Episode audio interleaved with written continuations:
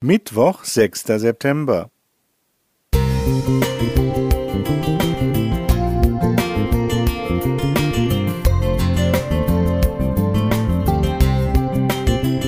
Ein kleiner Lichtblick für den Tag.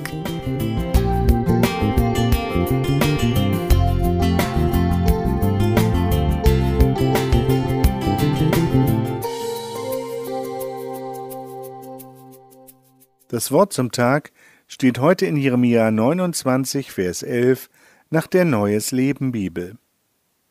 Denn ich weiß genau, welche Pläne ich für euch gefasst habe, spricht der Herr. Mein Plan ist, euch Heil zu geben und kein Leid. Ich gebe euch Zukunft und Hoffnung. Ein verzweifelter Mensch schrieb mir kürzlich, ich ertrage es einfach nicht mehr.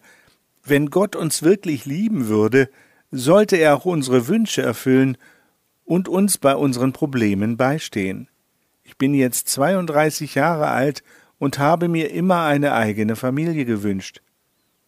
Ich wurde wegen meines Aussehens in der Schule gemobbt, ich war häufig krank und fühlte mich hässlich. Dann hörte ich von Christen, wie toll Gott helfen würde, aber keins meiner Gebete ist je erhört worden. Wie kann man einem Menschen helfen, der solche Gedanken hegt. Die Bibel bestätigt, dass sogar Menschen, die Gott mit wichtigen Aufgaben betraute, mit Zweifeln kämpften. David, ein Mann nach dem Herzen Gottes, betete in Psalm 13, Vers 2 Herr, wie lange willst du mich so ganz vergessen? Auch dem Eingangsbibeltext der Botschaft des Propheten Jeremia an die Israeliten in babylonischer Gefangenschaft lag wohl eine entsprechende Frage zugrunde. In meinem Leben hat mir nachdrücklich die biblische Geschichte von Josef geholfen, dem seine Brüder übel mitgespielt hatten. Als sich die Brüder nach vielen Jahren in Ägypten begegneten, war Josef durch die Hilfe Gottes zum zweiten Mann Ägyptens aufgestiegen. In dieser Situation entschuldigten sich seine Brüder mit großen Ängsten beim ehemals verhassten Josef. Doch er vergab ihnen und sagte in 1. Mose 50, Vers 20 nach der Elberfelder Bibel, Ihr hattet Böses gegen mich beabsichtigt, Gott aber hatte beabsichtigt, es zum Guten zu wenden.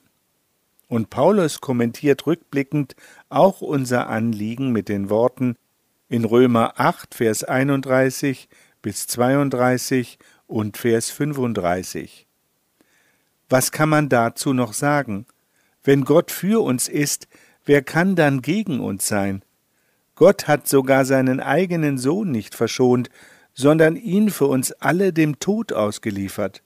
Sollte er uns da noch etwas vorenthalten? Was also könnte uns von Christus und seiner Liebe trennen? Meinen Briefpartner jedenfalls habe ich unter anderem um noch etwas Geduld gebeten. Albrecht Höschele Musik